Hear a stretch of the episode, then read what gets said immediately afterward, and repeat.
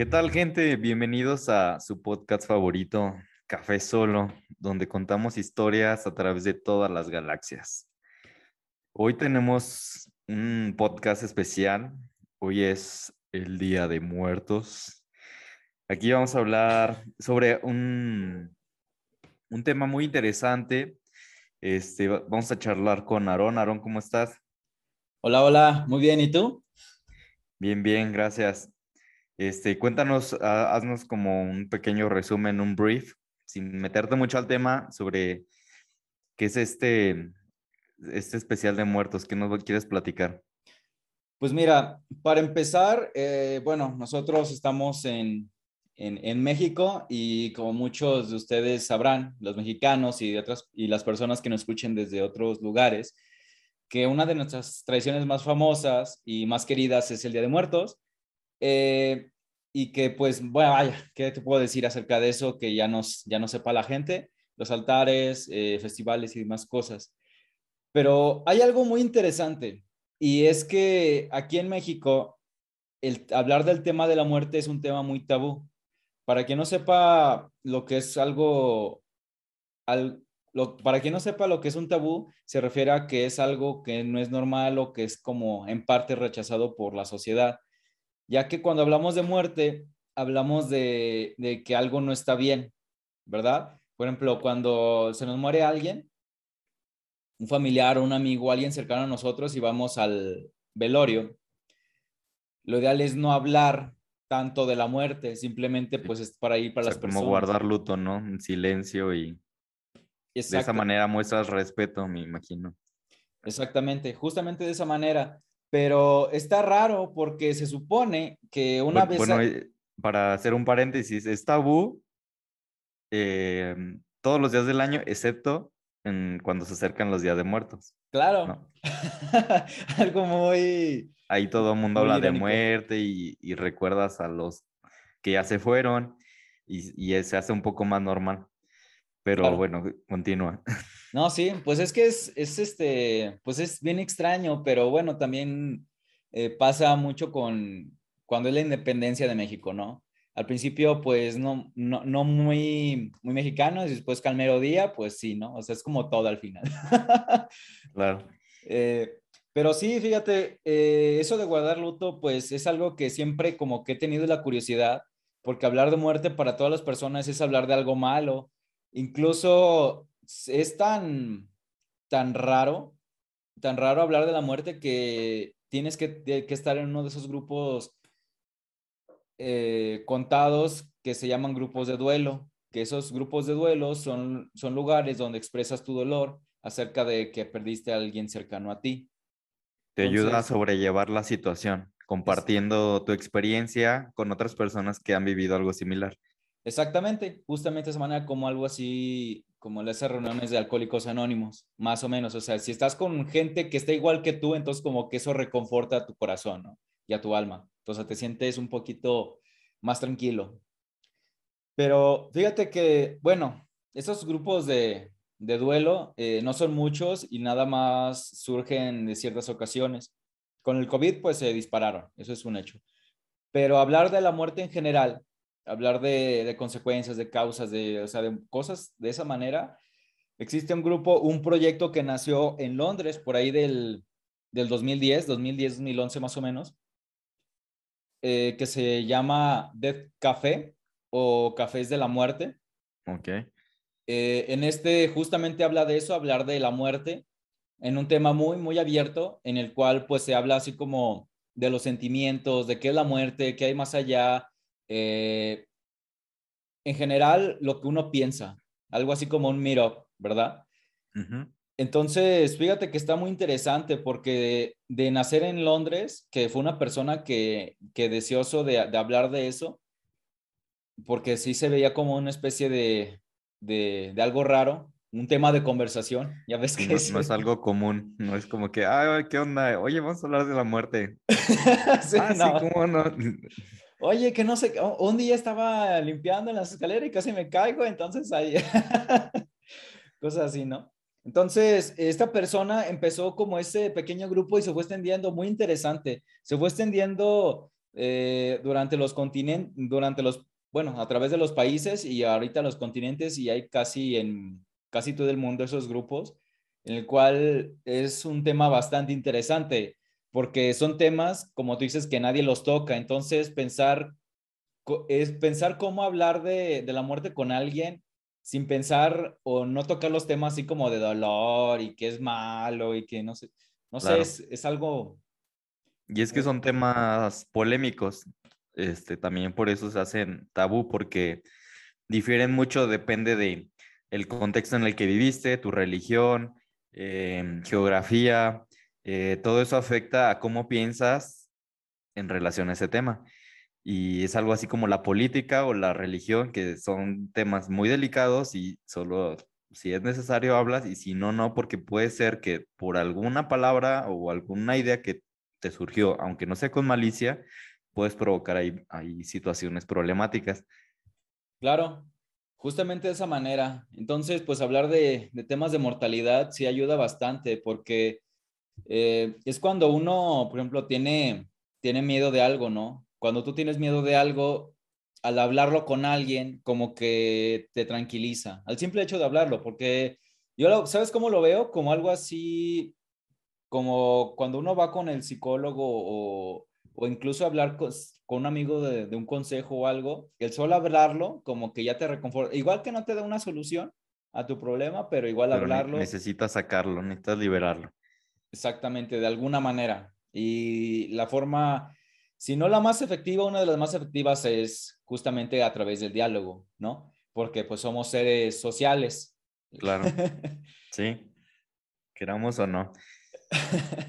y pues sí, pero es una, un proyecto bastante interesante que ah, por ahí surgió y pues eh, que no es muy conocido aún. Ya ahorita con el tema del COVID ya se hizo más auge, fíjate, porque pues quieras o no, el, el tema de la pandemia, el tema del COVID sí nos vino afectando si no a todos, a la gran mayoría, me atrevo a decir a la gran mayoría. todos conocemos a alguien que pues tuvo que pasar a mejor vida por, por temas de COVID, entonces, pues sí, creo que en todo el mundo, o sea, relativamente, tú sí conoces a uno o dos personas que son algo cercanas, si no es que es muy cercana, que tuvo, tuvo ahí una conclusión fatal con, este, con esta pandemia. Cierto. ¿Y, y esas reuniones son físicas o, o, por la pandemia se hicieron ya por Zoom o por alguna plataforma virtual? Justamente, casi como todo, ya empezó como físico y luego virtual. Todo se virtualizó. Ya todas las reuniones son virtualmente. Creo que ahorita... Pero, pero eso también está más padre, ¿no? Porque tú puedes, por ejemplo, meterte a una reunión de Inglaterra o de algún otro país y ver a ver cómo piensan allá. Claro, sí, sí, es este bastante interesante porque no es lo mismo eh, hablar de la muerte aquí, incluso en un estado de la República Mexicana. Imagínate, si es diferente de, del norte al sur, ahora cómo será que hablen de allá acerca de esos temas, ¿no? En otro continente. dices, wow, tienen otras ideas interesantes.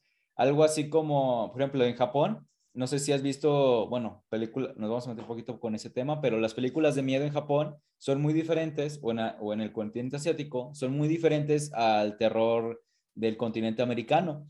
Porque en el continente americano lo que nos asusta son los fantasmas, los demonios o los asesinos, más que nada para algunos eh, los asesinos, ¿no? Porque unos dicen, es que me da más miedo un vivo que un muerto. Claro, bueno, sí, todo depende de la religión, porque si eres católico, obviamente te va a dar miedo todo lo que tenga que ver con demonios y exorcismos, diablo, todo eso, pues sí te afecta porque tú crees en eso y lo sientes como real. Pero si eres más ateo, pues claro, eso dice, ah, hay alguien. Entonces, pues sí, tiene sentido lo que dices, ¿no? Ahí sí te vas más con los asesinos o u otras cosas. Sí. Entonces, fíjate, si tú ves una película asiática de, de terror, eh, te vas a dar cuenta muy, algo muy interesante. Ellos casi no utilizan efectos especiales ni esa clase de cosas, más, utilizan más utilería, pero porque seguían más por el concepto, o sea, de que a lo desconocido, ¿no? Porque si, si te fijas, pues Japón o, lo, o las culturas más asiáticas son muy no muy religiosos, pero como que sí tienen un respeto hacia los espíritus. Por eso tienen los templos, sus, sus tradiciones. Entonces, cuando ves esas, esas películas te vas a sorprender porque son, es mucho diálogo y son pocas escenas de acción y son como eh, monstruos deformes que dices, ah, pues eso no tiene forma, pero la verdad es que esos, esos monstruos surgen de, la, de su propia mitología. Entonces, es lo que da miedo, a pesar de que han pasado eh, cientos de años, siguen siendo como algo que les da miedo toparse, ¿no? Entonces, pues, ¿quién no le Y es que en, Japón está muy arraigado el sintoísmo, que para los que no conozcan, el sintoísmo es la veneración a los espíritus de la naturaleza. Por eso si, si vemos películas, por ejemplo, de, de, animación japonesa, este, como el viaje de Shihiro y de ese tipo, pues vemos que salen como pequeños fantasmitas de los árboles y siempre están como ciertos espíritus y, mm, seres mm, que no son humanos, no son animales, son como seres espirituales que siempre están en un bosque, en un río en algo así. Entonces, todo viene por el sintoísmo, que es lo que ellos les atrae más. Sí, hasta ha habido videojuegos acerca de, de los yokais, ¿no? Incluso hay espíritus que son como guías con los kitsune que son como zorros que eh, están como, como una especie de, guía espiritual que es para el bien. Y hay otros malos que te guían justamente para, para eso. Pero fíjate que está pues muy interesante porque como que si, si, quieren como su, este, a su, pues a, no a su cultura o a sus tradiciones, las, las tienen muy, muy queridas, que hasta la fecha todavía se sigue viendo muchísimo en cultura pop y demás, manga, anime, películas, vaya. Sí, ellos abrazan mucho lo que han creado y lo que son y lo consumen. Y lo quieren y lo presumen y, y, creo que no van a cambiar porque pues, están muy bien, se sienten muy a gusto con, con lo que tienen y lo, y lo que son. Entonces se muy orgullosos. A comparación de otros países que, como nosotros que tenemos mucha influencia de Estados Unidos o de otros lados, y eventualmente nuestras tradiciones pues se han ido quedando poco a poco en el olvido. Sí, mucho de lo prehispánico que por ahí había leído, no sé si sea verdad, pero también que el altar de muertos originalmente viene de nuestras culturas prehispánicas, pero cuando llegó el, eh, la religión católica, como que fue deformando esa, esa tradición hasta hacer lo que hoy es en día, que la sal, la flor de cempasúchil, el agua, el pan, como que todo le agregó un significado, ¿no? Pero eh, existen versiones que ese, ese, altar era para venerar a, los, a las personas por igual, pero pues a los, a los héroes y, y, lo veían más como, eh, pues sí, como una celebración de que de los muertos, pero pues no sé, no sé tú, Amurabi, pero a veces siento que ese altar es como, mm, como más triste que lo feliz que es, por no sé si por los colores o... Sí, es como algo de sentimiento de, de recordar y, y tal vez sentirte, como dices, triste, no es algo hacia un sentimiento positivo. Este, pero creo que también eso es parte de nuestra cultura, como que al mexicano le gusta sufrir y que se sienta así, entonces por eso nos, nos relacionan mucho con tequila y canciones así de despecho y las telenovelas y ah, como que el drama nos, nos lleva así como está ya inmerso en nuestra cultura y todo el mundo busca eso, entonces tal vez sí, aunque tal, de cierta manera empezó como con un concepto más positivo, pues ahorita ya así somos, ¿no? Nos gusta el sufrimiento y la verdad es que, por ejemplo, si tú buscas los playlists en Spotify, ¿qué es lo que más escucha en México? Pues son canciones así, de, que me dejó y cosas de banda o matanzas, o, pero no son cuestiones ni alegres ni positivas. Entonces, pues yo creo que ahí está inmerso. Mm, pero pues tal vez poco a poco con, con, el Internet y conociendo nuevas culturas, pues vaya a irse moldeando de cierta manera. Yo, por ejemplo, algo que me impactó mucho y que, o sea, siempre, siempre que escucho o estoy relacionado con algo de muerte, este, de, de algún conocido, familiar, amigo o, o algo relacionado, eh, me viene eh, o recuerdo cómo, el, cómo fue el funeral de Bob Marley. No sé si lo has visto. Ah, no, no, no lo he visto. Entonces, eh, allá, por ejemplo, em, en lugar de estar tristes y llorando, y como lo comentábamos anteriormente, como hace, mostrar respeto de esa manera, allá se muestra el respeto bailando y cantando.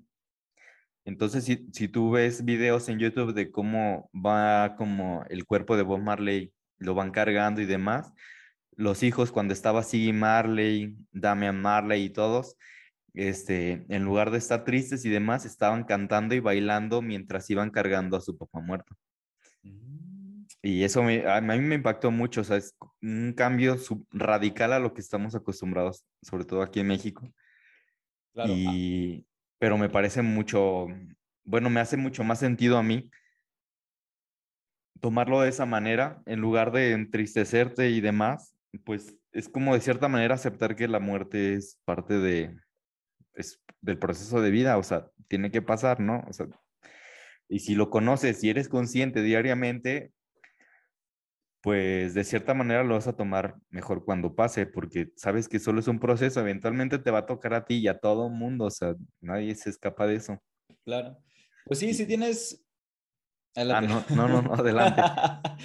pues sí, en, colaborando lo que acabas de decir, pues sí, de hecho somos, si no los únicos, eh, uno de los pocos seres que, que piensa en la muerte, ¿no? Pero piensa en la muerte como, como algo de que vamos a morir y el mundo va a seguir, o sea, no se va a detener. Entonces nos asusta ese, esa, esa sensación o ese pensamiento de que cuando muramos nadie nos recuerde o que no hicimos nada. Entonces, aunque sea o no cierto, lo hagamos o no, ese mismo sentimiento hace que pensemos que, que es algo malo, ¿no? Que estamos pensando, ay, es que puede pasar esto y si me muero. O sea, vemos como la muerte, más bien vemos la muerte como un, como un sinónimo de dolor, no como un parte de la vida como tú, tú bien dices a, claro. ahorita, ¿no? Y, y, cosa muy diferente, en, también creo que en Indonesia, me parece es cuando, eh, cuando muere la persona, el ser querido, no lo, no lo envuelven no, ni nada con sarcófago, lo tienen creo que tres días, cinco días, eh, y así todos en silencio, por respeto, y estando ahí, o sea, creo que así como tres días, o 48 días, 48 horas, perdón, estar ahí siempre con él, porque supone que estando con él es para que los protege, bueno, más bien, que ellos lo están protegiendo a él. Entonces, después de eso, ya lo entierran, bueno, hacen una fiesta, lo entierran, y cuando es el día de venerar a los muertos, lo sacan de su tumba y bailan con ellos. Y así hacen una fiesta y luego los vuelven a meter. Pues sí, creo que te deja mejor. De cierta manera, creo que es mejor despedirse así, porque así cuando lo recuerdas, recuerdas algo positivo y de cierta manera pues te ayuda a sobrellevar lo que sigue de tu vida. Y si de alguna manera tú lo relacionas a algo negativo, pues eso es como una carga, ¿no? O sea, yo me lo imagino así, siempre traes esa carga y esa carga y esa carga que nunca te deja. Y si algún día estás cerca o de, conscientemente de cerca de la muerte o algo así, mm, pues te van a venir esos recuerdos negativos y te vas a sentir peor en lugar de decir, bueno, pues ya, o sea, lo que tenga que pasar. Pues fíjate, y cosa muy interesante, porque no sé si sepas la tradición, bueno, ya católica, bueno, o sí, me parece que es la católica, o las ideas que tenemos después de la muerte en México. Ajá. Eh, se supone que nosotros emprendemos un viaje, así como en la película Coco, algo así. Emprendemos un viaje hacia el más allá y en el cual cada una de las cosas que ponen en el altar es como un simbolismo de ese viaje. Y también por eso es el Xolescuincle, que es el perro, que el perro es el que nos guía durante todo ese viaje. Entonces, si te fijas, eh, lo vemos también como parte de la vida, así tal cual, eh, ahí corroborando. En teoría. En teoría. Porque casi nadie veo que lo aplique. no, no, pues es como, ah, pues se murió y listo, ¿no? Y también morirse es caro. Hasta eso, fíjate, cuando uno se muere también tiene que pagar todas esas cosas y el velorio, la caja, el, el lugar donde vas a estar. Ah, no sé, creo que fíjate que eh, antes se, se, veía algo así como algo tradición, algo muy personal y ahora creo que es un negocio, ¿no? Hasta cierto punto. Sí, muchos están haciendo negocio de eso. Ay, no. Pues triste, pero pues es la, es la realidad, ¿no? Pues sí, ya hablando, por ejemplo, esto de negocio, este, los que están lucrando con la muerte, em, hay una película japonesa, no sé si la recuerdas, que es sobre una, mm, creo que toca el violonchelo o algo parecido, y está em, trabajando para una sinfónica en Japón. Y creo que era como el segundo eh, como la segunda opción, pues, o sea, no era el, el que sale como en los shows, solo si el, si el, la persona que estaba como en el puesto, pues real, digamos, se enfermaba o le pasaba algo, pues ya entraba él como sustituto. Y trabajó un buen de años eh, perfeccionando y eso, pues sabemos que las sinfónicas son como muy estrictos en técnica. Entonces, llegó un punto en el que ya pudo, por fin, llegar al, puesto como al estelar. Eh, pero justo en ese punto me parece que la sinfónica quiebra o algo le pasa así económicamente y ya no puede sustentar. Entonces, apenas llega y pues se le acabó todo. Entonces, se queda sin trabajo y, y se había dedicado tanto como a, tocar el instrumento eh, que se había olvidado de muchas cosas, ¿no? Y entre ellas pues ya no tenía como un como un espíritu de crecimiento, o sea, no sabía qué hacer porque había estado tan enfocado en eso que internamente y estaba como perdido. Eh, era como el tocar ese instrumento para esa sinfónica era lo único que lo sostenía en la vida, era como su único sustento. Entonces, perdido, sin encontrar trabajo y demás, se va al pueblo donde nació eh, y ahí empieza a buscar trabajo y encuentra como en una especie de funeraria. Pero es, pues sí, son como esas funerarias que arreglan a los cuerpos. Ah, ok, sí. ¿Sí? Entonces, eh, pero este es, haz de cuenta que es como una persona, mm, no podría decir iluminada, iluminada, pero sí muy resuelta. El dueño como que ya veía la vida de otra manera como un proceso y lo que quería hacer es, con su funeraria, es que el último momento en el que las personas veían a su ser querido fuera algo especial y quería ayudarlos con eso, que fuera algo especial. Y lo veía así, como vive el momento, nunca sabes cuándo te va a llegar. Y, y era la filosofía con la que llevaba su negocio. Entonces empezó a trabajar.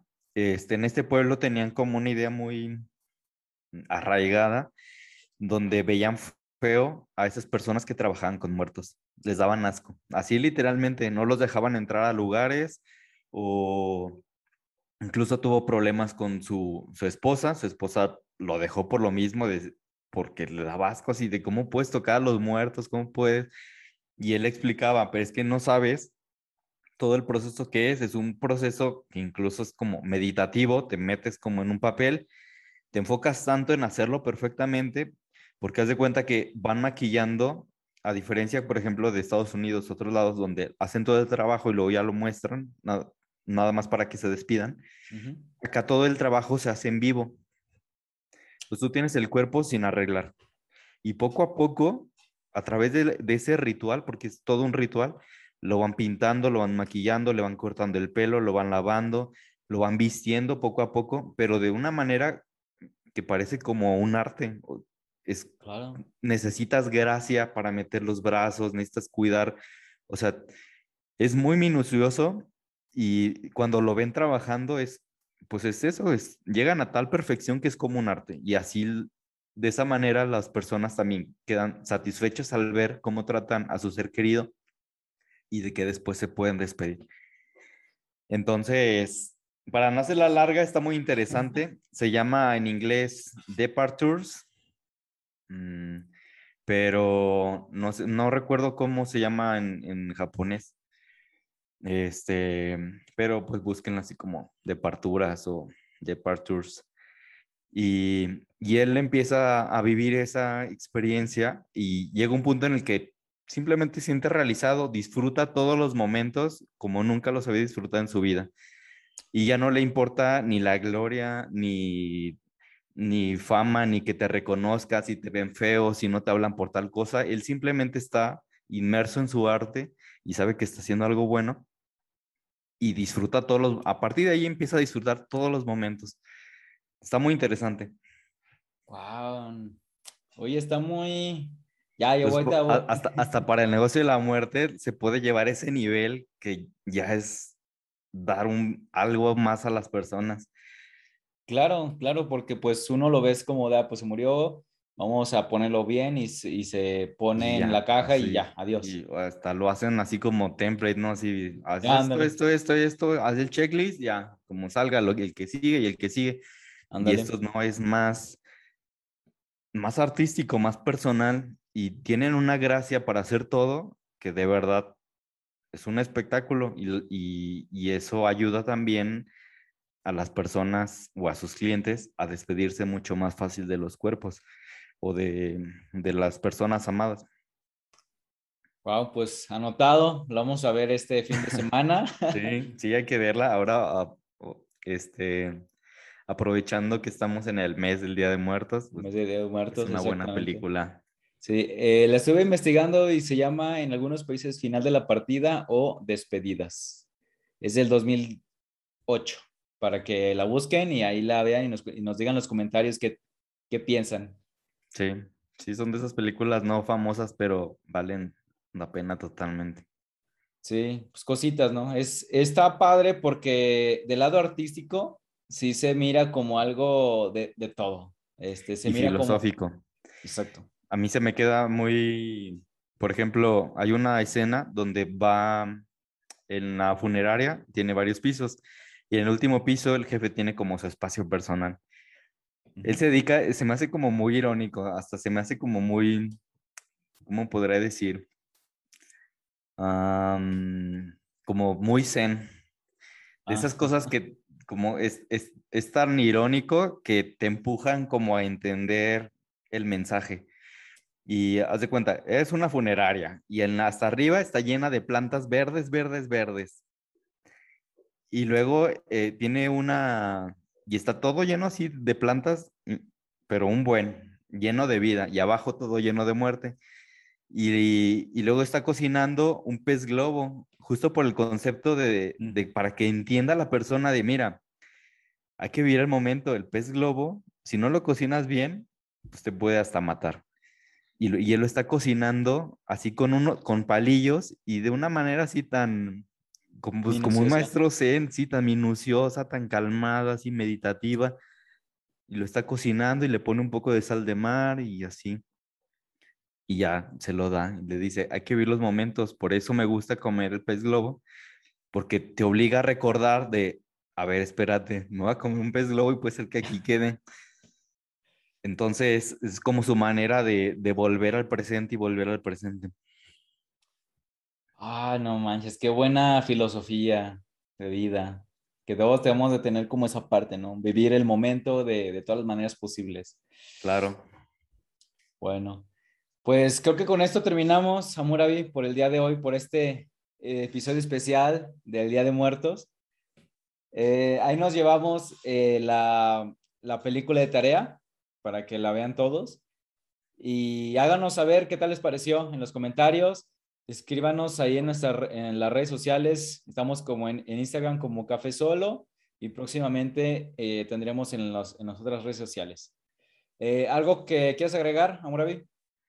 No, nada. En vez de, yo sugeriría que si, si estamos acostumbrados a todos los días de muertos o los meses eh, o este mes como recordar y sentirnos tristes, intentemos hacer lo contrario.